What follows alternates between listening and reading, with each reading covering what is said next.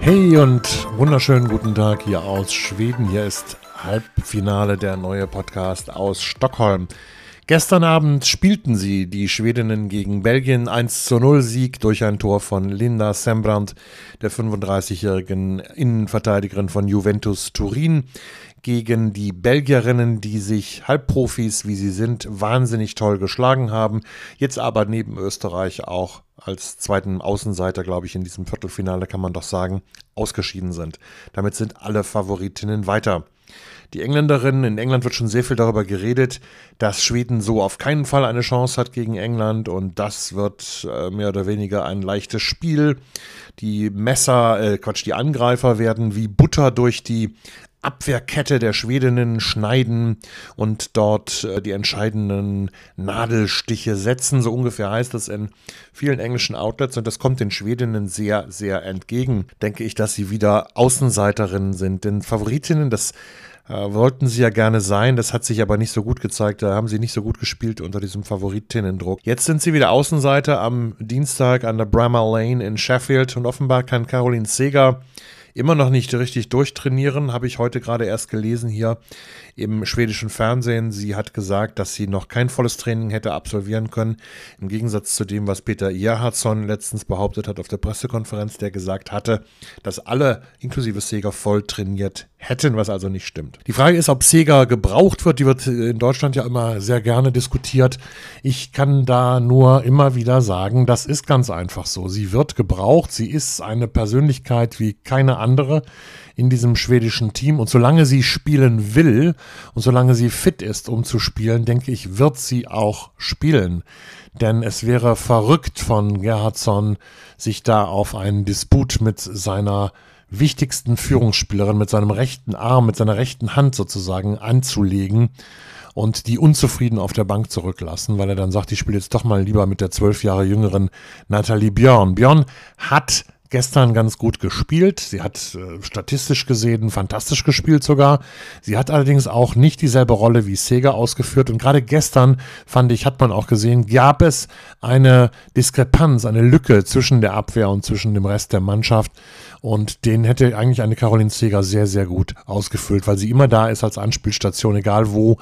Hinten, Mitte, äh, zweites Drittel und äh, immer wieder die Bälle verteilt und auch dort gesucht wird von ihren Mannschaftskameradinnen. Also es wäre auch gegen England sehr wichtig in einem solchen Spiel, wo dann die Mehrheit des Publikums zu 90, 95 Prozent für England sein wird, der Mannschaft eben auf dem Platz diese Unterstützung von Sega zu geben. Wie gesagt, solange sie will und solange sie kann, wird sie auch spielen. Das ist meine Einschätzung ganz einfach zu dieser Frage.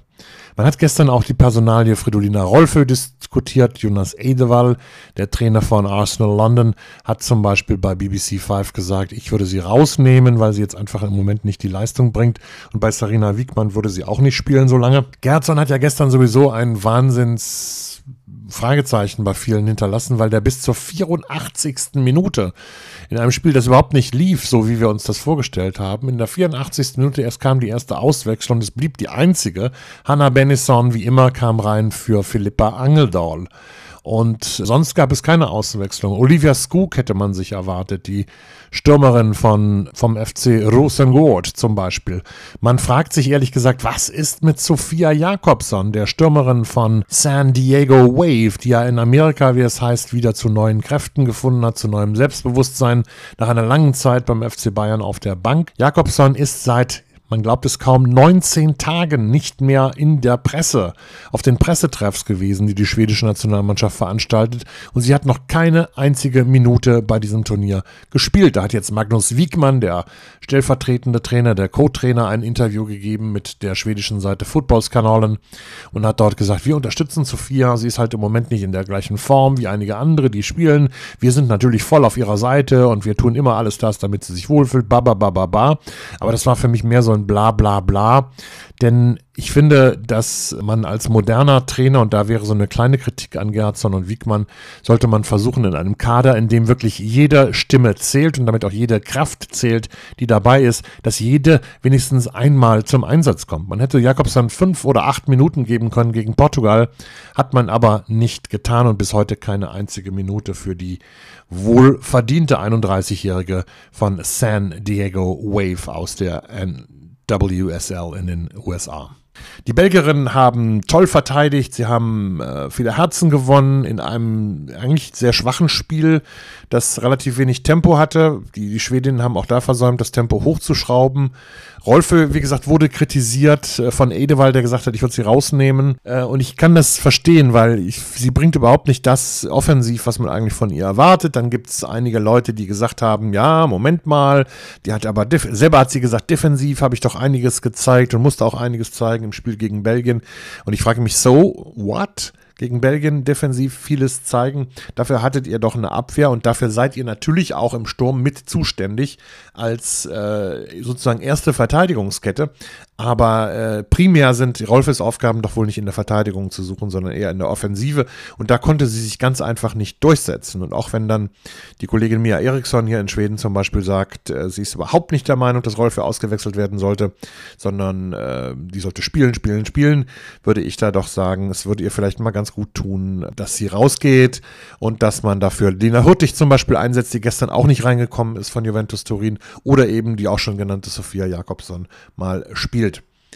Die äh, Mannschaft musste natürlich gestern die schwedische Mannschaft umstellen. In der Abwehr, wir hatten auf der linken Außenverteidigerposition Amanda Nildeen von Juventus Turin. Und da vielleicht nochmal für alle deutschen Freunde, sie heißt nicht Nilden, wie ihr das in euren Podcasts alle gesagt habt, sondern Nildeen, da ist auch ein Akzent auf dem E, auf dem zweiten E, auf dem ersten E, sie hat ja nur eins drauf, also Amanda Nildeen, äh, 23 Jahre alt von Juventus Turin, hat eine ziemlich gute Partie gespielt, nicht überragend, also Jonna Andersson finde ich ist dann doch doch effektiver gewesen in den Spielen, in denen sie zum Einsatz kamen. Auf der rechten Seite war ich sehr positiv angetan von Amanda Idestedt von äh, PSG, die ja eigentlich Innenverteidigerin ist, aber früher auch schon mal in Potsdam, weiß ich, und ich glaube auch beim FC Bayern auf der rechten Außenverteidigungsposition gespielt hat, hat sie gestern auch wieder sehr, sehr gut gemacht. Aslani bleibt und ist das Zentrum, sie ist der neue Kapitän und dementsprechend führt sie sich auch auf. Sie war immer schon eine Stütze für diese Mannschaft, die 32-Jährige, und tut das weiterhin mit großem Einsatz, mit großer ähm, Opferbereitschaft, auch indem sie in alle Zweikämpfe geht, indem sie immer wieder versucht, irgendwas zu reißen. Johanna Rütting-Kornerüth auf der rechten Seite, ja, äh, also das Beste, was sie bis jetzt im Nationalmannschaftstrikot geleistet hat, das war ihr große Einwechslung gegen Brasilien in Stockholm, wo ich auch dabei war im Stadion, als sie in der 65. Minute ungefähr reinkommt und dann innerhalb von 60 Sekunden gleich den Ausgleich markiert, nachdem sie da ein Dribbling macht zwischen die brasilianische Verteidigungskette und den Ball an den äußeren Pfosten entlang, also äh, am äußeren Pfosten ins Tor reinschießt. Und äh, bisher äh, spielt sie ein gutes, wirklich ein gutes Turnier. Sie ist aber jetzt auch nicht unbedingt überragend gewesen. Und die ganze schwedische Mannschaft ist einfach nicht überragend. Das muss man ganz einfach sagen. Und da ist einfach der Punkt, der dazu führt, dass man die Schwedinnen jetzt vielleicht nicht mehr so ernst nimmt, was ich für gefährlich halte. Denn das Spiel am Dienstag gegen England, das ist etwas, was den Schwedinnen liegt. Sie sind jetzt wieder Außenseiterinnen. Sie haben dieses individuelle, aber auch mannschaftliche Potenzial. Jede einzelne von denen ist Weltklasse. Jeder als Mannschaft zusammen, wenn sie als Mannschaft funktionieren und verteidigen wie 2016 bei der Olympiade in Rio, wenn sie so spielen wie bei der nächsten Olympiade, also bei der letzten in Tokio 2021 gegen die USA oder auch in anderen Spielen, in denen wir sie jetzt zuletzt gesehen haben, dann sind die Schwedinnen ein wahnsinnig schwerer, ernstzunehmender Gegner. Und Schweden-England, das ist ein Spiel, das wirklich in die Verlängerung gehen kann. Und who knows, Penalties, wie das dann am Ende äh, ausgehen würde. Also für England wird das kein Zuckerschlecken werden. Für Schweden ist es natürlich auch kein Zuckerschlecken, ganz klar. Wenn du gegen den Gastgeber spielst vor 30.000 in Sheffield und 28.500 schreien dich äh, zu Boden, dann musst du wirklich dagegenhalten können. Das waren ja die Positionen oder die Situationen, die dem großen Oliver Kahn vom FC Bayern München, heute Präsident, immer am besten gefallen haben. Wenn das ganze Stadion ihn auspfifft, dann fühlte er sich ja am wohlsten. Äh, ich weiß nicht, ob den Schwedinnen das auch so geht. Das wäre ja schön, wenn die das auch so denken würden äh, und wenn sie nicht ausgepfiffen würden nächste Woche Dienstag. Aber ich glaube, das wird ein offenes äh, Halbfinale werden. Da ist England noch gar nicht im Finale.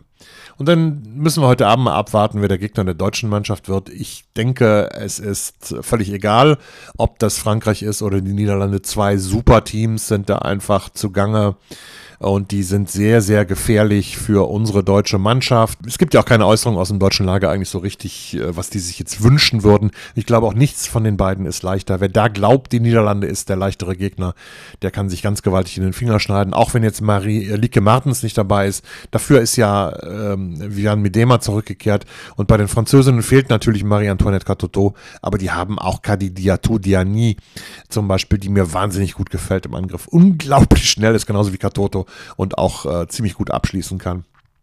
Die haben Grace Georo im Mittelfeld und viele, viele andere großartige Spielerinnen. Also das wird nochmal schön. Drei, vier Fußballabende stehen uns noch bevor. Heute Abend und dann nächste Woche Dienstag und Mittwoch und der Sonntag dann am Ende. Und wer im Finale steht, ja, das wissen wir nicht. Ich sage weiterhin Schweden gegen Deutschland. Mal sehen, ob es stimmt. Soweit für heute. Habt einen schönen Tag, habt ein schönes Spiel. Hey da.